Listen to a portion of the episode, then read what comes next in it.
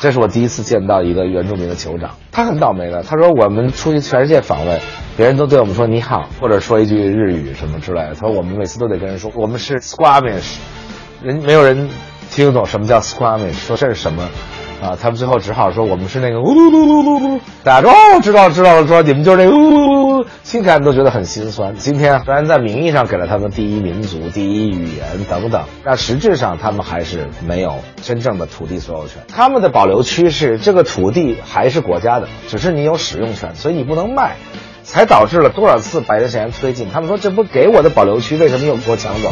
我说这地都是国家的，给你的是使用权。刚才这期内容，相信近期在观看《小松奇谈》的朋友们心中可能都有一定的印象啊。嗯，非常熟悉的一个声音，而且讲的是关于加拿大的事情，是他本来应该在周呃周五上线的一个预告片。对，这是在最近大家能够看到已经上线的《小松奇谈》的尾巴出现的，因为经常他会在一集结束的时候有一个预告，下一集大概的内容啊。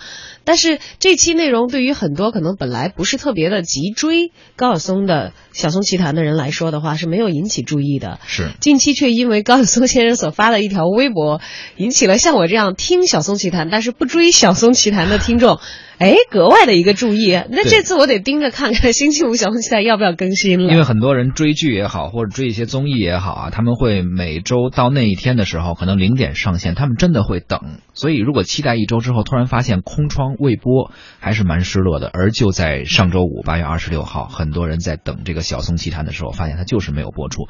随后，呃，大家发现高晓松还发了一个微博说，因为节目的内容涉及到加拿大的原住民，还有呃遭大遭到了这个。呃，加拿大有关部门的强烈阻挠，导致节目无限期的推迟播出。高晓松更是表示，讲真话是晓松奇谈的根本，如果做不到的话，宁不瓦全。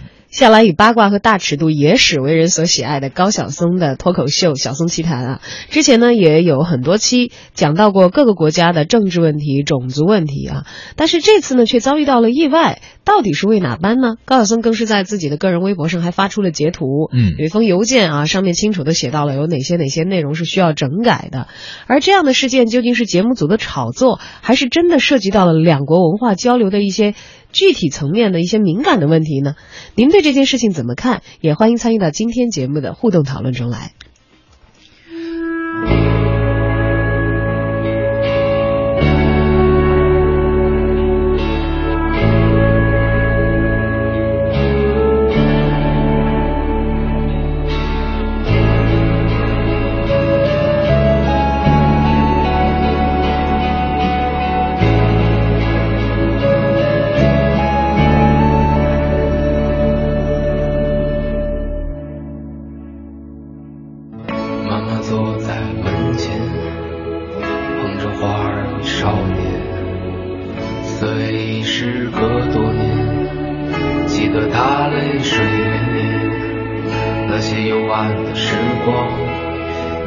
歌非常熟悉啊，许巍唱的《生活不止眼前的苟且，还有远远方的诗和田野》，就是高晓松写的一首歌，也是《晓松奇谈》现在的主题歌。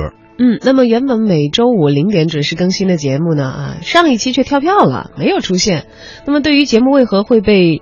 这个干涉或者是影响到了正常的这个播出周期，高晓松在微博上是这样表示的：说《小松奇谈》未能如期播放，是由于此期节目采访了一位加拿大的原住民酋长，通过酋长之口讲述了他们的历史，节目因此遭到了加拿大有关部门的强烈阻挠，不能如期播放。这是来自高晓松的微博。同时呢，爱奇艺。作为这个节目的官方出品啊，也是发来了回复，说《小松奇谈》加拿大系列的录制时候，确实收到了加方加拿大方面相关部门的一些修改意见。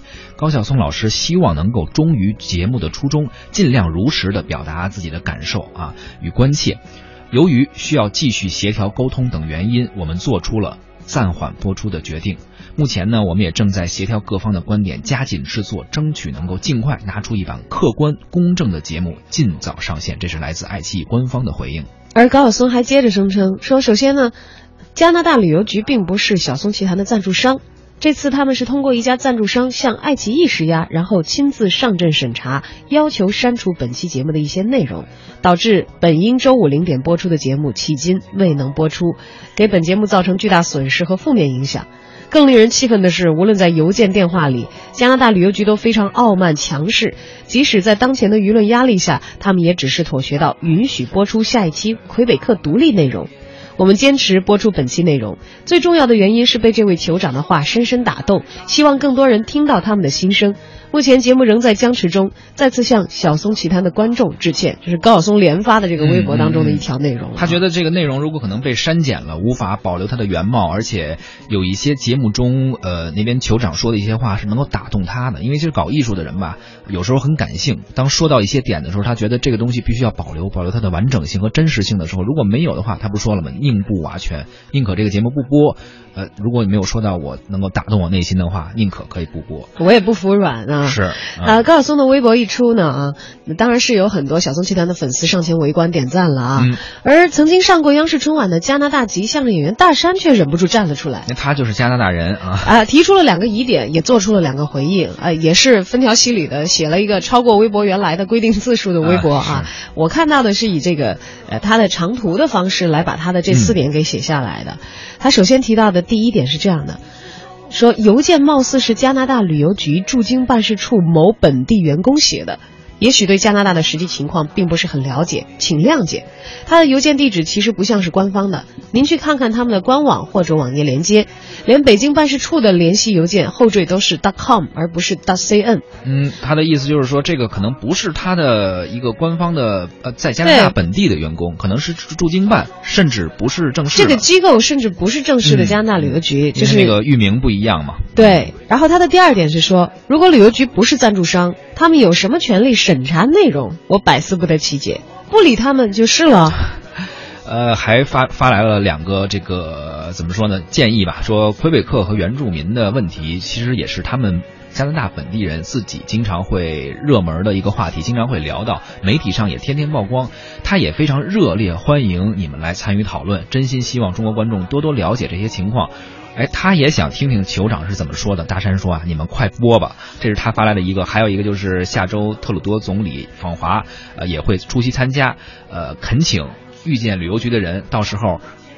该骂谁怎么骂，请告知。因为大山说了，对他说我下周可以见，我下周就见这个我们的这个 特鲁多总理哈。所以就是等于是有一个算一个回应吧，觉得说你说这个也不一定客观，你们官方爱奇艺也好或者放松到底是怎么回事？因为首先人家质疑的点说清楚了，这到底是不是加拿大旅游局对给你们发的邮件？这审查意见是不是我们官方的？那是官方的，下次如果他们做的不到的地方，我马上就去见嗯官方的这个负责人，有什么要带的话，有什么 要批评的吗？可以说上话，而且。重申了说，这个我们加拿大人民是，呃，言论很开放，也很自由的。你这话题在我们国家国内都不是禁忌，对，不太可能说是到你这儿是禁忌。因为其实很多网友都在吐槽说，你们不是一什么什么又自由又怎样的，怎么也开始限制这些呢？有很多网友这是一个吐槽的点。嗯，那么你有来言，我有去语，大山站出来回应呢。招来了更多人的围观，也让人更加好奇，这最新一期的小松奇谈将会怎样亮相呢？啊，针对此事件呢，文艺大家谈也特别约请了我们的评论员、中国传媒大学教授柴路静，发表了他的观点。乍一听高晓松先生的发声，我心神马上提振。正如小松微博上说的，原来以言论自由示人的北美温和民主国家，竟然也这么蛮横霸道。似曾相识，为小松微博中的。为讲真话、不愿瓦全的气节点赞，看到网友们也是热情激昂的点赞，感觉暖暖的。但是斜刺里却砍出一记温柔刀，是中国人民的老朋友、国际主义亲女婿、加拿大文化使者大山同志。我们这个年龄的人都知道，大山年轻的时候有多火。他不仅是媒体红人，也是中加两国民间外交、文化交往、商界合作的精英。再加上外形俊朗、一口不带胡同味儿的京片子汉语普通话，那也曾是迷妹们心中有文化的爱豆。而且大山一向给人热爱中国、了解中国、亲和平和、颇有见地的这种感觉。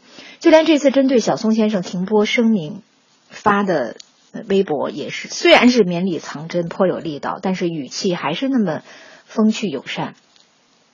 瞬间呢，我从回忆的过往的感性当中抽离出来，又不禁有点迷惑。小松奇谈的事实停播的事实到底是什么？小松先生声称，呃，威压剧组的就是赞助商背后的加拿大旅游局。那就是官方机构啊，那就是打着言论自由的旗号行使压制新闻自由的对外不自信呢。但与政商文化外交关系维系的都不错的大山同志认为，那封邮件的地址不是加拿大官网的域名，而且一口咬定加拿大旅游局如果不是赞助商，他们根本没有权利审查节目。再加上大山以加拿大公民的身份吐露了一些蜂巢人民的茶余饭后街头巷议，我真的就不明白这件事情的原委事实到底是什么。很长时间以来，网友们培养了这样一种媒介素养，就是看到一件事，第一反应就是不会是谣言吧？这种反应很警惕、很自觉，有利于净化舆论环境。但是面对小松奇谈停播，小松先生亲自连发两条语言不详、感情充沛、观点鲜明的微博，大多数人会迷惑吧？更大多数人会叫好。面对一位有网友们喜爱的制作人、主持人、文化名人，我们首先选择相信他。恰好他的观点又如此正中我的下怀，又如此的客观、公正和正确，我们的话题很容易就会被引导到西方国家的言论自由不过是装装样子的议题上去。多级传播当中的网络写手也许会把这个事件当作由头或者是素材，炮制出铺天盖地的网文来。网友们呢又会开始新一轮的思考、论辩，甚至对骂。也许没人再关心审查节目的到底是谁，发威胁邮件的是谁，审查没通过的具体原因是什么。从我个人来讲呢，对西方政治文化传播还算了解一点点。我对小松先生微博中的情绪和观点一点都不在意，也不会受到暗示和引导。但我迫切的想看到酋长的那段采访，这是小松奇谈停播事件对我最大的诱惑。小松奇谈的剧组很气愤，但是也应该很高兴。像我一样的人都期盼着这期节目的播出呢。现在此刻有网友播。发出来，发邮件的 Destination Canada 是是是一家中国公司。小松先生这位在节目中熟谙西方文化的媒体人，在气头上也如此轻易的被忽悠了。但是作为网络名人，还是查清事实，不要脑袋一热就发博文出观点。毕竟留言像。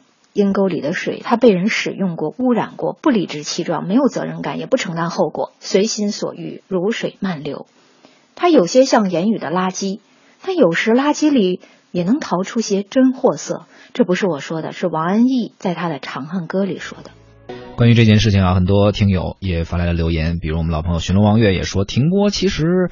呃，是坏事也是好事，一时激起千层浪，众生喧哗中，这个小松奇谈成功的危机公关，符合了咱们很多观众越停播越想看的心理。其实我觉得停播说不上吧，啊，在这种暂停吧，对他只是可能有一点像开天窗的意思，就是没有按照这个规定的时间上线。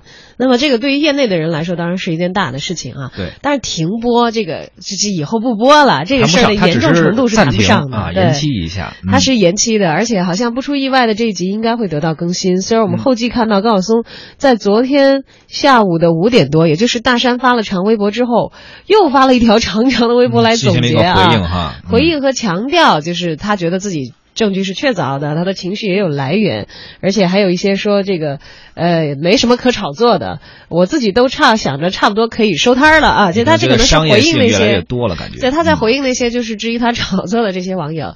但不管怎样，就像我们的评论员柴老师所说的，可能正是因为有的这么一闹腾嘛，让大家可能更加期待马上即将上线更新的全新一期《小宋奇谈》。